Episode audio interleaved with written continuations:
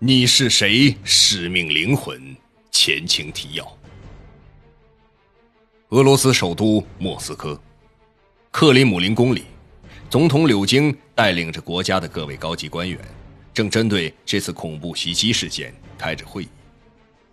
在一番争论之后，一部分主张强攻的官员们占了上风，柳京也公开表示支持这种做法，这让那些主张从长计议的官员全都沉默了。可就在总统录制完对外新闻发言时，一份由秘书呈给他的文件让柳京犹豫了起来。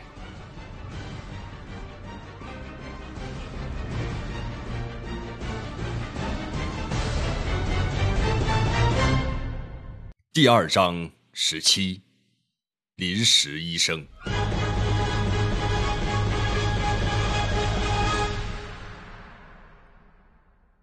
陈刚坐在礼堂中的椅子上，调整身姿，用耳朵仔细的捕捉着方才听到的声音。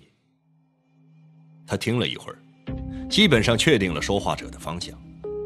说话者应该是在舞台侧后方的某个房间。从声音的强弱及失真程度判断，这间屋子并不算大，大概也就十多个平方米左右。屋子中只有两个人。那个与乌母对话的人，从声音上判断年纪不大，应该在二十岁左右。在二人的对话中，有一种类似电子游戏的背景音。可以确定的是，在这间屋子中。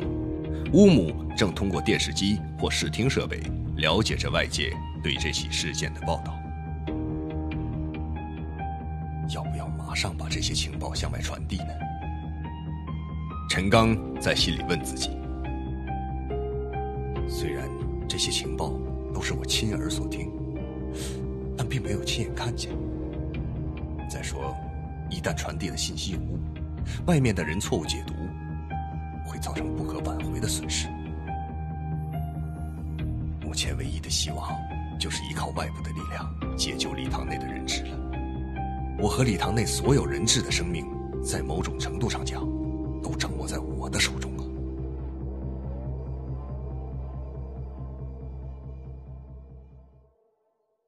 想到这儿，他下意识的看了一眼坐在自己左边不远处的加西亚。当陈刚看向加西亚的时候，加西亚也正看向陈刚，二人目光无意中的接触，陈刚的内心感到一阵莫名的紧张。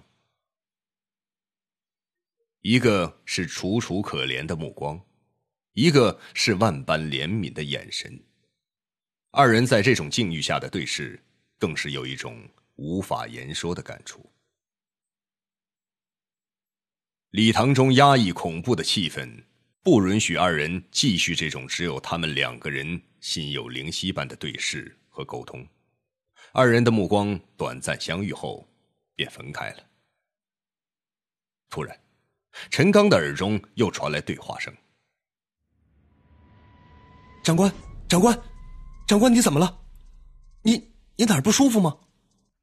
一个年轻的声音焦急的叫喊起来。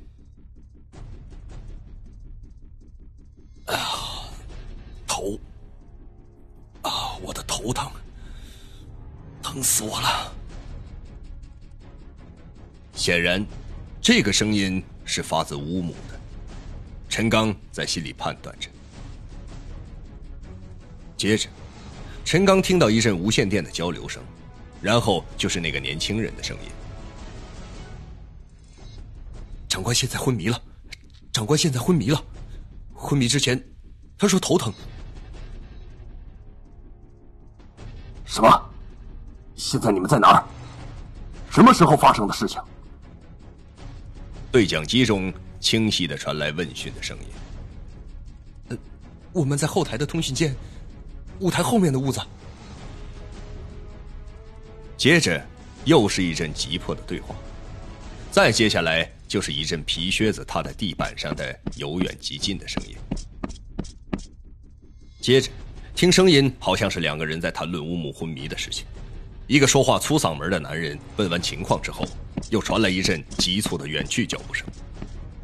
陈刚耳朵仔细听着的同时，眼睛紧盯着舞台。从舞台的侧方突然走出一个身材健壮、戴着面罩、手持武器的恐怖分子，他急匆匆走到舞台前端，对着礼堂中的人大声高喊：“这里面谁是医生？”他高声的喊叫了几声，并没有人回答。也许是礼堂中的人们由于过度恐惧，再加上体力下降，反应明显迟钝了。恐怖分子喊完之后，就用目光巡视礼堂中的人们。你，上来跟我走。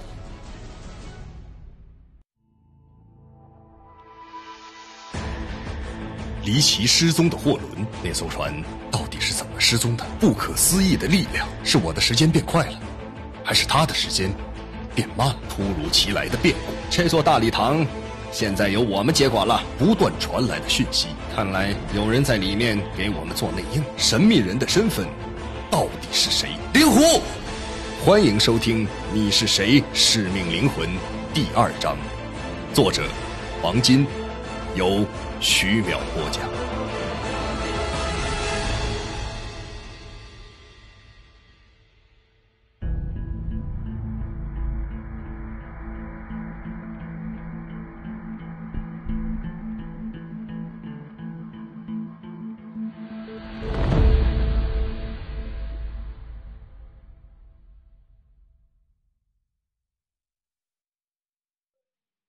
恐怖分子用枪指着陈刚，高声说着。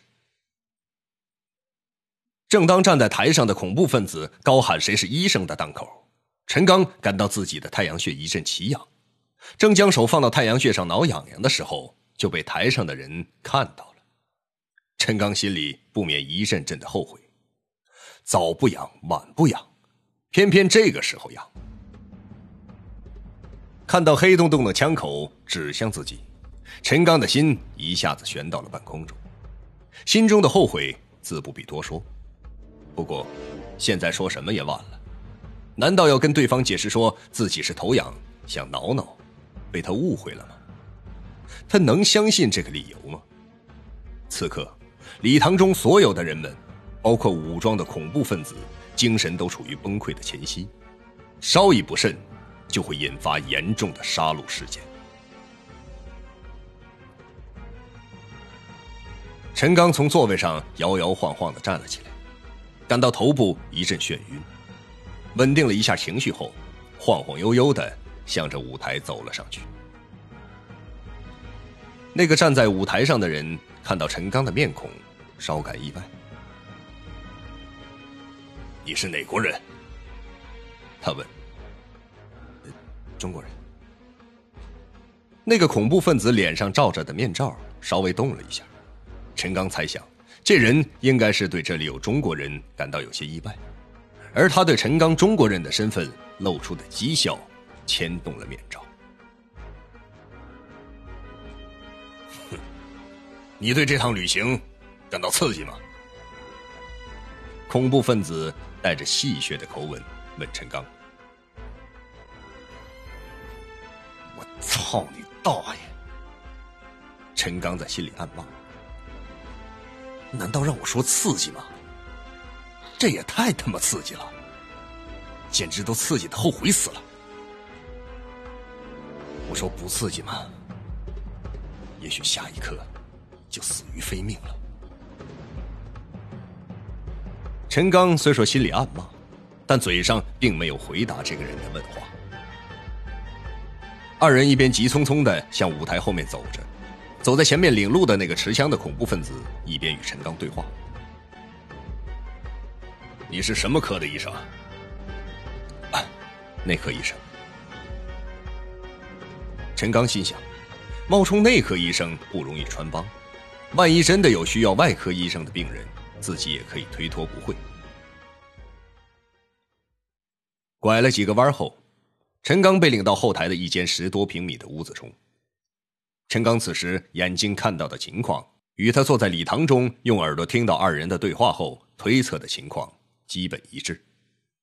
当陈刚进到屋子里面的时候，乌木正半躺在一张椅子上，双目紧闭，好像正昏迷着。旁边有一个年轻人正在焦急的看着他。桌子上摆着一台电视机，正在播报关于这次大学礼堂事件的新闻报道。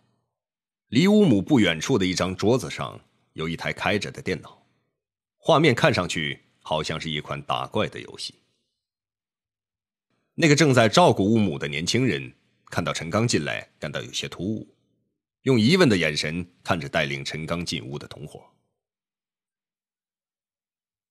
他是医生，给他说说你知道的情况。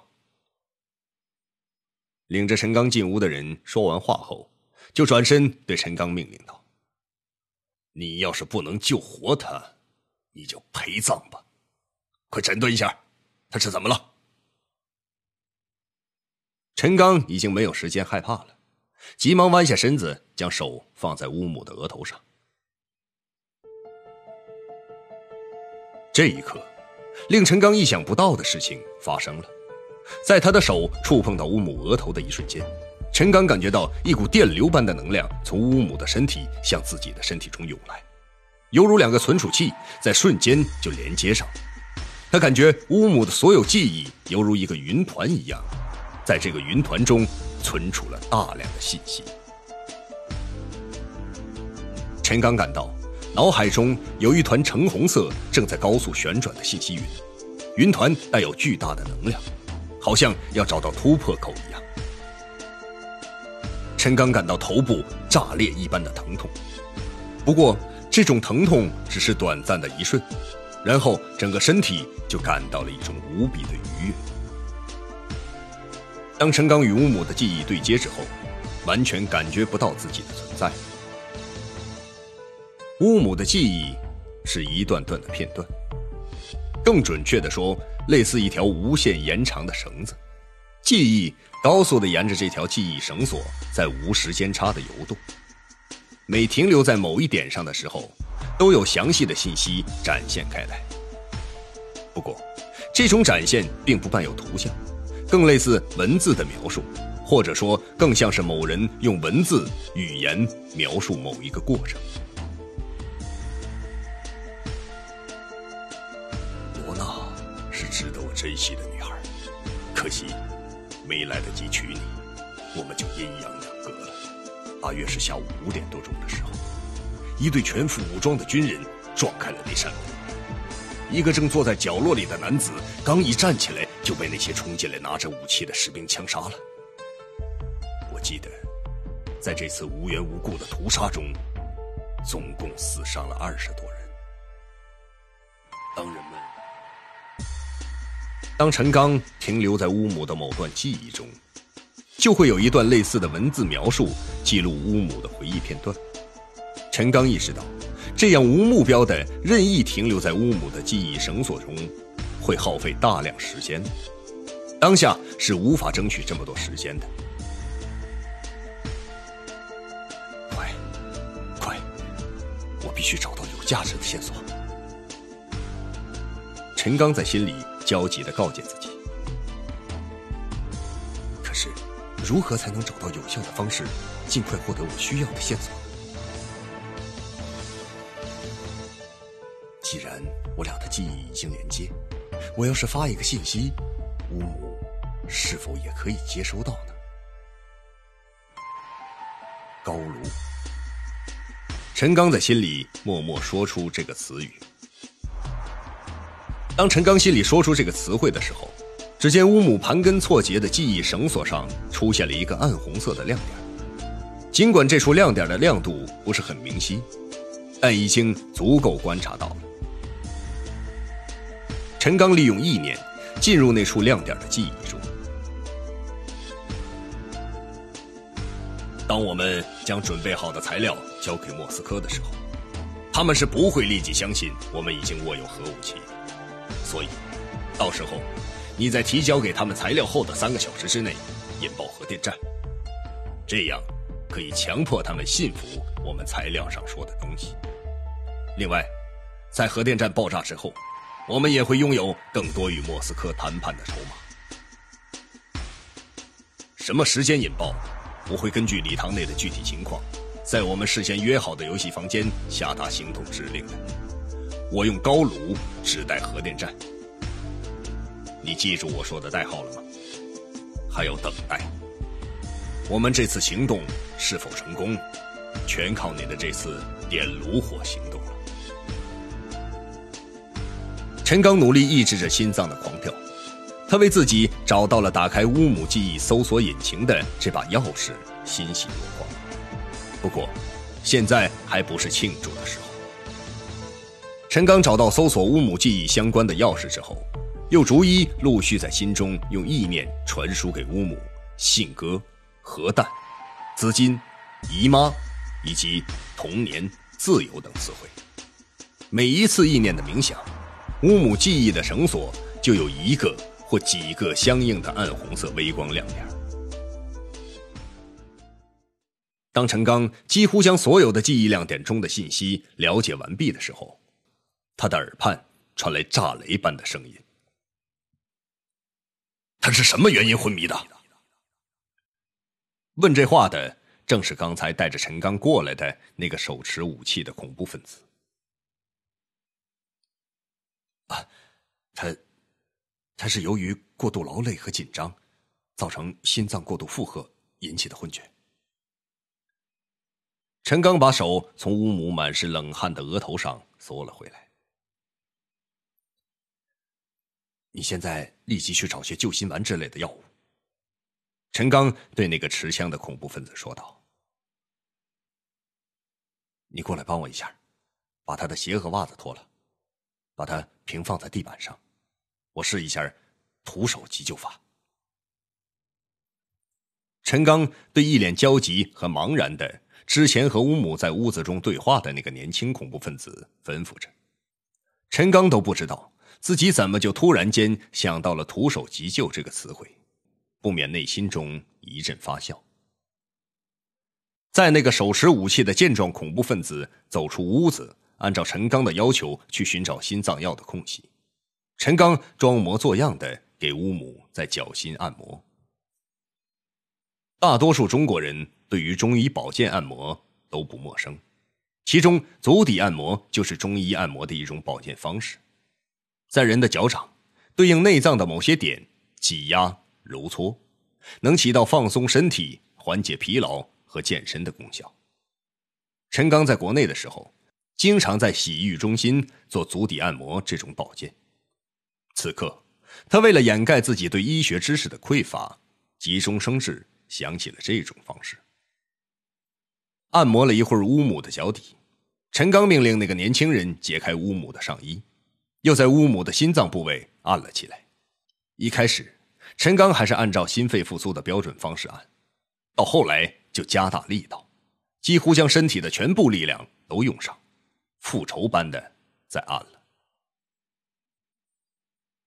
陈刚越按，心里越恨。假如没有眼前这个乌姆，自己这趟圣彼得堡之行会多么愉快。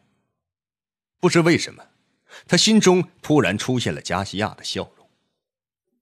这可不是一个应该回忆的场合。陈刚急忙切断自己的胡思乱想。不行，我必须停止现在这种丧失理智的行为。乌姆要是死了，那些武装恐怖分子就会丧心病狂般的报复杀人，局面就会更加无法控制。假如乌姆此刻死亡，局面会严重失控。这种情况比俄罗斯人和恐怖分子之间的交火。带给人质的伤害，不知要大多少倍。想到这里，陈刚减轻了手上的力道，心中盼望着乌姆这个恐怖分子的头目能尽快从昏迷中醒来。又按了一会儿，陈刚已经是满头大汗了。由于恐惧，还有一直没有摄取食物，他感到倍加疲乏。